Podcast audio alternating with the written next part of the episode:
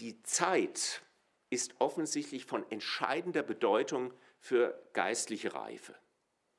Also es gibt kein wirklich geistliches Leben mit Tiefgang im Schnellverfahren. Das ist das Problem heute. Viele Menschen haben Interesse an Spiritualität, aber sie möchten eigentlich spirituelles Leben zu verbilligten Preisen.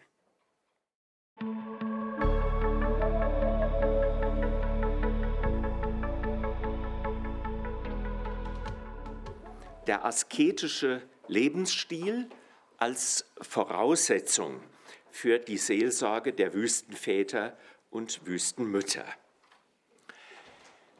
Das ist vielleicht mit das Fremdeste für uns als evangelisch geprägte Christen. Dieser besondere asketische Lebensstil, der ruft bei vielen Kopfschütteln, ja Unverständnis und sogar Kritik hervor. Es ist tatsächlich bei dieser Askese der Wüstenväter und Wüstenmütter zu Übersteigerungen gekommen. Bei diesen Fehlformen sollte man aber nicht hängen bleiben. Verstellt das Hängenbleiben bei diesen Fehlformen doch das, den Blick für das Eigentliche. Askese meint ja vom Griechischen her ganz schlicht üben wenn jemand asketisch lebt, dann bedeutet das im christlichen Kontext, er will ein Gutteil seiner Zeit und Kraft dafür anwenden, den Glauben einzuüben. Dahinter steckt allerdings die Überzeugung, dass der Übungscharakter des Glaubens die Rechtfertigung allein aus Gnaden nicht einschränkt, nicht aushebelt. Das ist ja immer, sage ich mal, die Bedenken, das Bedenken gegen Askese gewesen, seit der Reformation, dass man dann, indem man Askese übt, gewissermaßen äh, Gott etwas äh, bringt und leistet und Gott dafür dann einem etwas zu geben, nämlich seine Gnade zu schenken hat. Aber ich habe den Eindruck, das ist jedenfalls bei den Wüstenvätern nicht so gemeint gewesen. Askese meint eher frei sein für Gott. Also möglichst alles, was einen daran hindert, die Gedanken auf Gott zu konzentrieren, abzustreifen. Und äh, das geht ja nicht von heute auf morgen, das muss man üben, dazu braucht man Zeit. Die Askese umfasste zunächst den zeitweiligen Verzicht auf Essen und Trinken. Grundsätzlich wurde Fleisch gemieden. Also die Asketen der Wüste, die Wüstenväter und Wüstenmütter waren alle Vegetarier. Manche äh, haben wohl Fisch gegessen, aber äh, also Fleisch kam nicht auf den Teller. Ähm, mit dem Zölibat, also mit dem Verzicht auf Ehe, wollten die Wüstenväter und Wüstenmütter die Lebensweise der Engel im Himmel vorwegnehmen. Jesus sagt ja im Matthäusevangelium Kapitel 22, dass im Himmel es keine Ehe mehr geben wird. Das ist für viele glücklich verheiratete Menschen große Schwierigkeit. Und selbst die frömmsten Leute in Baden-Württemberg, die oder Württemberg, die berühmten Pregitzer, die haben irgendwie einen Kniff gefunden, dass es doch im Himmel so etwas wie ein eheliches Zusammenleben geben wird. Aber ich glaube tatsächlich, dass äh, ja, es äh, noch was viel Besseres geben wird an Zusammenleben.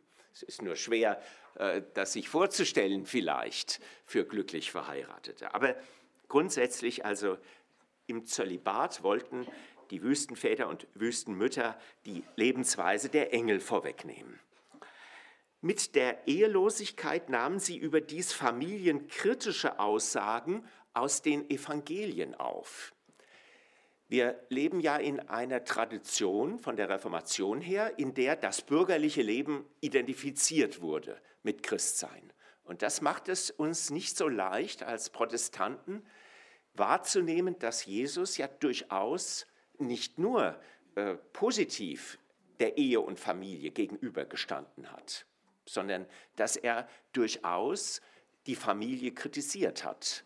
Man versteht das wenn man sich klar macht, dass seine eigene Familie ihm die größten Schwierigkeiten gemacht hat. Es hat ja wohl eine Zeit gegeben, wo seine Mutter und seine Geschwister ihn in eine psychiatrische Klinik, also das, was damals äh, dem entsprach, einweisen lassen wollten, weil sie meinten, er ist von Sinnen, also er ist verrückt geworden. Und Jesus musste also gegen seine eigene Familie, seine eigene Sendung durchsetzen in gewisser Weise. Und von daher gesehen also eine Erklärung, warum er durchaus kritisch gegenüber der Familie sein kann. Dazu muss man sich wahrscheinlich auch äh, noch klar machen, dass in der Antike Ehe und vor allem die Familie eine überragende Bedeutung besaßen. Also etwas gegen die Familie zu machen, das war überhaupt nicht vorgesehen. Man musste, also wie das vor einiger Zeit, einem Jahrhundert auch in Europa noch war, man konnte sich eigentlich äh, aus der eigenen Familie nicht verabschieden, nicht emanzipieren. Das ist ja bis heute in muslimischen Familien in Deutschland etwa ein großes Problem für die jüngeren Frauen, ja, wenn sie also einen äh, Beruf ergreifen wollen oder womöglich ein Mitspracherecht äh, für sich reklamieren im Hinblick auf den Ehepartner dass das eigentlich nicht vorgesehen ist und dass viele deswegen, äh, ja, um den Frieden mit der Familie zu halten, da auch nachgeben. Und wenn sie es nicht tun, dann ist das äh, mit großen Familiendramen verbunden. Da kann man sich das vielleicht ein bisschen klar machen, welche Kraft die Familie in der Antike zur Zeit Jesu gehabt hat und natürlich auch im dritten und vierten Jahrhundert, als die Wüstenväter entstanden. Man kann äh, die Askese der Wüstenväter und Wüstenmütter auch so interpretieren, dass die Freiheit des Einzelnen gegenüber traditionellen sozialen Bindungen in den Vordergrund trat. Der Einzelne mit seinen Interessen, mit seiner Nachfolge stand jetzt plötzlich über den Familienverpflichtungen. Übrigens im Zentrum der Askese der Wüstenväter und Mütter stand weder das kein Fleisch essen noch äh, das Zölibat, sondern das Gebet. Das Gebet ist das zentrale asketische Element. Man könnte überhaupt die ganze Lebenspraxis der Wüstenväter und Wüstenmütter verstehen als ähm, Versuch, beten zu lernen. Das ganze Leben sollte eigentlich ein Gebet werden. Oder man könnte diesen Lebensstil auch als Lust an der Anbetung bezeichnen. Gebet als Droge, hat mich mal ein äh, Journalist gefragt, der meine Liebe zu, äh, zum Athos kannte. Und äh, ja, ist das nicht eine Droge, diese Fixierung auf das Gebet? Wo bleibt denn da das sich kümmern um den Nächsten oder das politische Engagement? Sind die nicht so fixiert auf das Gebet, dass sie dafür überhaupt keine Kraft und Zeit mehr haben? Zehn Stunden Gebet pro Tag waren keine Seltenheit. Ich weiß nicht, ob Sie schon mal eine Gebetsnacht mitgemacht haben. Ich muss zugeben, ich habe schon äh, protestantische Gebetsnächte als Student und auch später gelegentlich noch mitgemacht, aber ich habe sie eben auch auf dem Berg Athos miterlebt. Also dass die Gebetsnacht so normalerweise um 19 Uhr beginnt, 20 Uhr, und sie endet dann am nächsten Morgen um 6 oder 7 Uhr. Und das ist schon also eine Art Hochleistungssport, muss ich sagen. Zunächst einmal erkennt man sehr schnell, dass es unglaublich schwierig ist, die ganze Zeit bei der Sache zu sein. Das gelingt vielleicht für ein paar Augenblicke. Da ist es ein wirkliches Gebet mit Kopf und Herz. Der Rest ist strenge Askese. Ich stehe da. Die Gedanken beginnen abzuirren. Ich werde nervös und unruhig. Meine Füße tun mir weh. Ich fange an, schläfrig zu werden. Das alles gehört zur Askese. Und äh, es ist eigentlich so, wenn ein Mönch merkt, dass er nicht einmal fähig ist, eine Stunde konzentriert zu beten, dann wird er demütig und damit hat er das eigentliche Ziel der Askese erreicht. Gott naht sich nämlich nur dem demütigen Menschen. Gott widersteht den Hoffärtigen, aber den Demütigen gibt er Gnade, heißt es in 1. Petrus 5,5. Also zur Askese gehört gerade, dass man seine eigene Begrenzung erkennt. Auf dem Athos äh, sind die äh, Mönche barmherzig. Jedenfalls denke ich manchmal barmherziger als in protestantischen Gebetsnächten. Da wird man nämlich alle paar Stunden aus der Kirche gerufen äh, in den Speisesaal oder so, so ein kleines Kabuff und da kriegt man folgendes Stärkungsmittel. Einen großen Riegel Schokolade, einen mindestens doppelten griechischen Kaffee und zum Schluss noch einen dreifachen Schnaps. Und das zusammen ist wirklich das beste äh, Anti-Schlafmittel. Da wird man richtig wieder wach und dann kann man wieder durchhalten, noch eine gewisse Anzahl von Stunden. Zur Askese gehörte, dass die Wüstenväter und Wüstenmönche einen Teil der Nacht im Gebet verbrachten. Das ist ja in Aufnahme von biblischen Aussagen, zum Beispiel Psalm 42, Vers 9. Man wollte in der Zeit von der Himmelfahrt Jesu bis zu seiner Wiederkunft ausharren im Wachen und beten, um nicht den Versuchungen der Welt zu verfallen. Denn der Herr wird kommen wie ein Dieb in der Nacht. Von Abbas Arsenius wird erzählt, spät am Sabbatabend, also am Samstagabend, wenn der Herrentag, der Sonntag aufleuchtet, ließ er die Sonne im Rücken, streckte die Hände zum Himmel und betete, bis ihm die Sonne wieder ins Gesicht leuchtete. Und dann erst setzte er sich. Ich muss Ihnen wirklich sagen, nachdem ich das ein paar Mal auf dem Artus erlebt habe, das ist eine wirklich große, auch körperliche Anstrengung. Und äh, da muss man echt geübt sein, um das hinzukriegen. Das ist wie wenn man mit dem Fahrrad einen Berg hochfährt. Also ich meine jetzt nicht mit E-Bike, sondern so normal. Ähm, am Anfang geht das nicht. Aber äh, man kann da sich ein bisschen trainieren.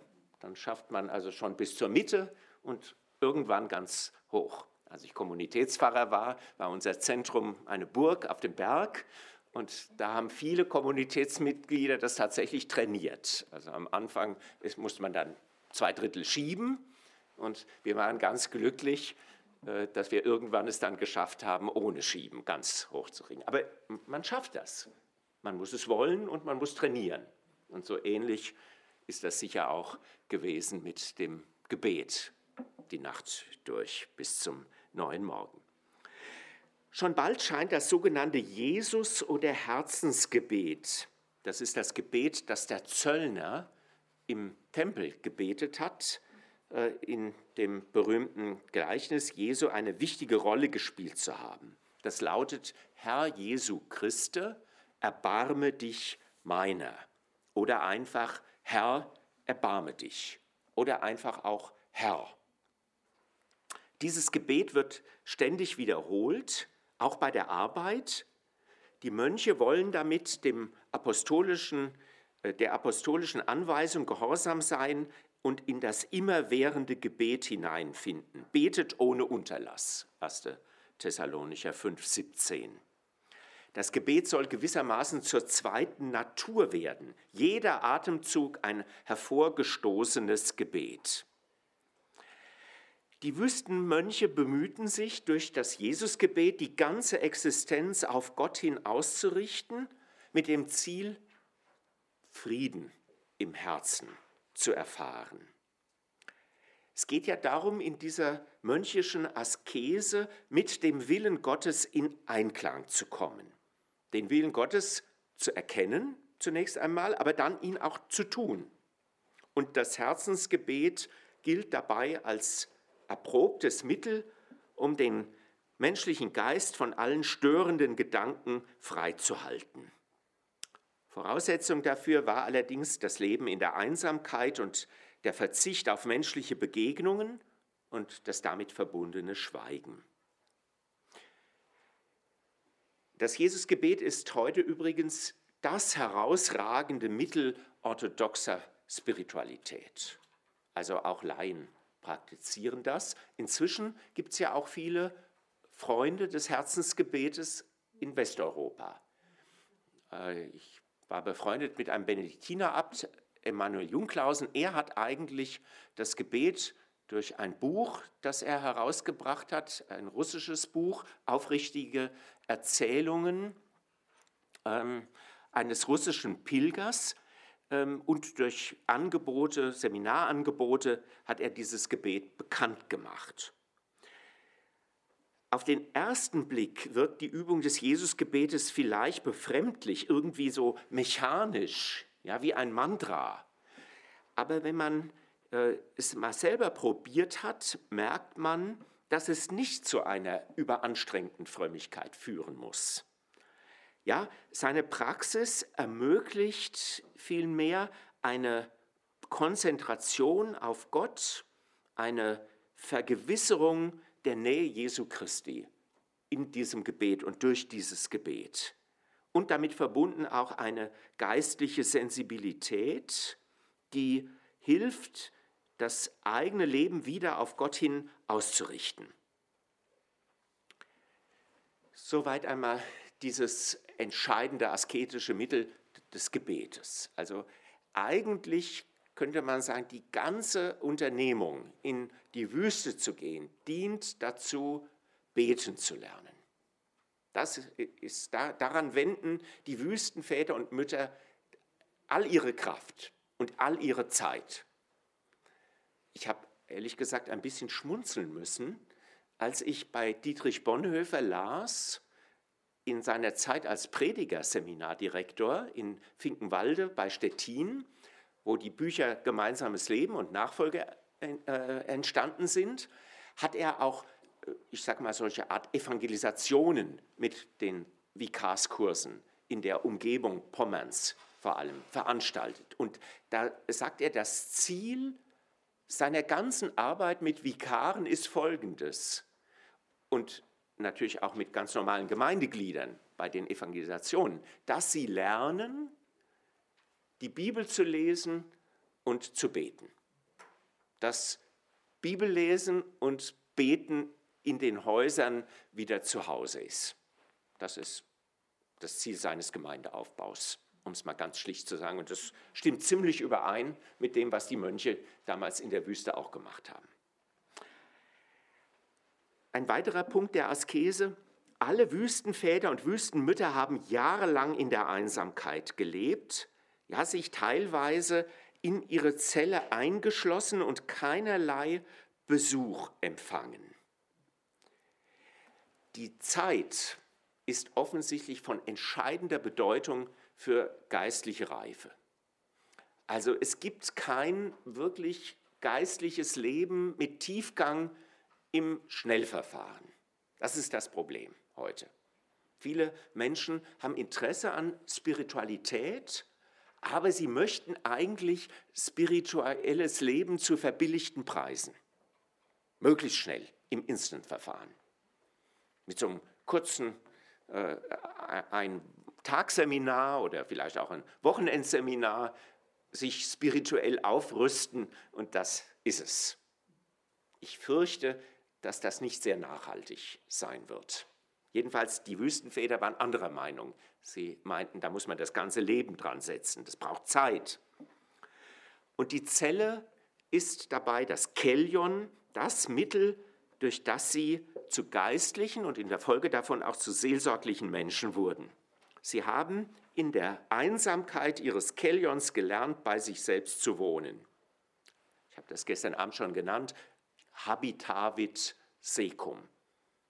Benedikt von Nursia hat das in der Einsamkeit gelernt, bei sich selbst zu wohnen.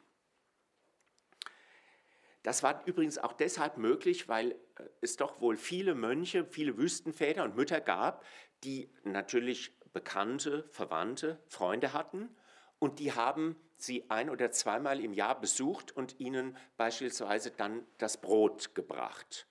Das war dann natürlich bald steinhart, aber da sie natürlich an einer Stelle lebten in der Wüste, wo es irgendwie Wasser auch gab oder sie Zugang zu Wasser hatten, da konnten sie das aufweichen und sich dann davon ernähren. Also jetzt mal ganz praktisch gefragt, wie haben sie das durchgehalten, in einer Zelle zu bleiben, so lange? Also sie wurden von außen dann versorgt das, äh, mit Lebensmitteln. Aber da sie wenig gegessen haben und immer das Gleiche, war das äh, offensichtlich machbar. Die Bedeutung des Kellions, der Zelle, für die geistliche und charakterliche Entwicklung des Mönches bringt folgender Väterausspruch besonders deutlich zum Ausdruck. Jemand sagte zum Altvater Arsenius, meine Gedanken quälen mich, indem sie mir sagen, du kannst nicht fasten und auch nicht arbeiten, so besuche wenigstens die Kranken, denn auch das ist Liebe. Der Kreis aber, also der ältere Altvater, der geistliche Begleiter dieses äh, Arsenius, der den Samen der Dämonen kannte, also die Einflüsterungen der Dämonen kannte, sagte zu ihm, geh hin und iss, trinke, schlafe und arbeite nicht, nur verlass dein Kellion nicht. Also das heißt, er kann ruhig das Fasten brechen. Er kann müßig sein und nichts arbeiten. Er kann auch aufhören zu meditieren. Nur eines darf er nicht. Er darf nicht das Kellion verlassen, um stattdessen vielleicht Gutes zu tun, nämlich Kranke zu besuchen. Das sagt ja Jesus äh, im Gleichnis, dass das ein gutes Werk ist, ja, das wir Christen tun sollen.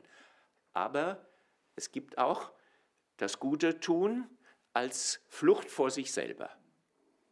Ich kenne doch eine ganze Reihe von Leuten, äh, das geht einem sehr unangenehm äh, auf, die Menschen, für die sie sorgen, im Grunde genommen für sich selbst brauchen, für ihr Selbstwertgefühl, um ihr eigenes Selbstwertgefühl aufzubessern.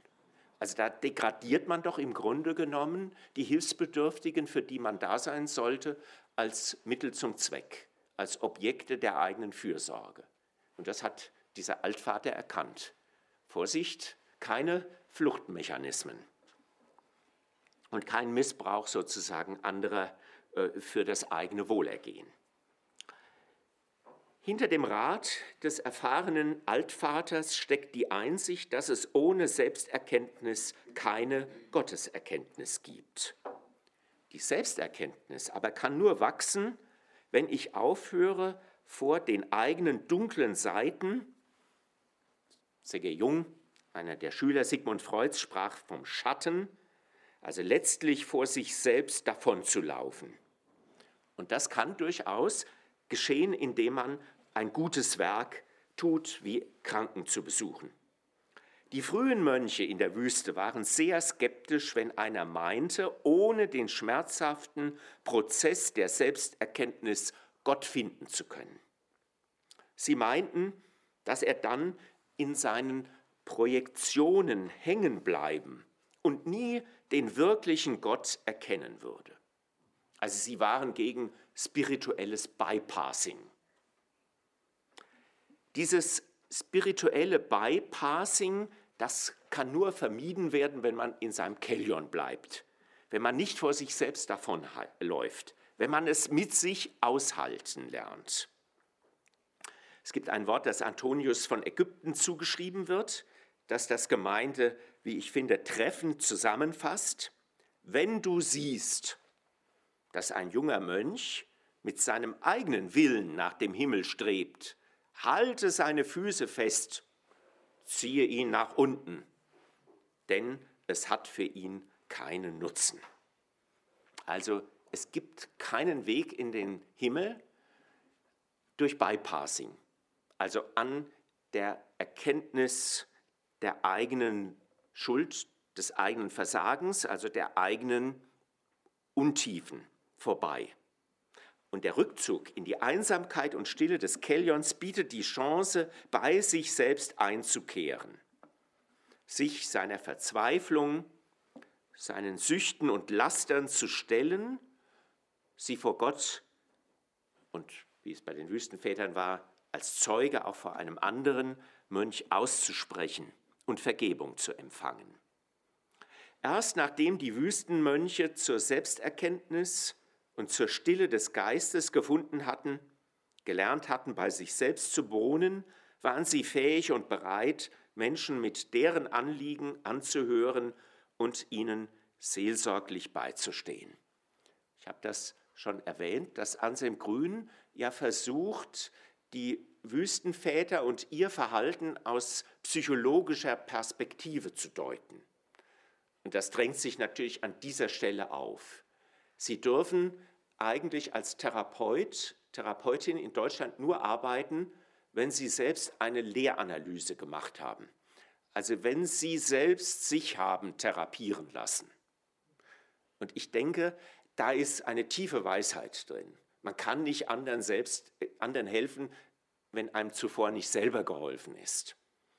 Man kann äh, einem anderen Menschen nicht seelsorglich beistehen, wenn man nicht selber Seelsorge in Anspruch genommen hat. Eben auch, um sich selber besser kennenzulernen und einigermaßen die Projektionen, die andere Seelsorgehilfende sofort auf einen als Seelsorger werfen und natürlich auch umgekehrt zu, durchschaut zu haben. Das ist, was dahinter steht und äh, deswegen ist es auch so wichtig, sich Zeit, dass die Wüstenväter und Mütter sich Zeit genommen haben. Die waren nicht eben äh, gleich mit einem sechs Wochen Kurs äh, vollmächtige Seelsorger. Im Gegenteil, sie haben viele Jahre dazu gebraucht, genau in dieser Schule sozusagen das bei sich selbst wohnen lernen, bevor sie äh, andere, äh, anderen helfen konnten. Soweit einmal dieser Punkt äh, Askese der Wüstenväter und Wüstenmütter.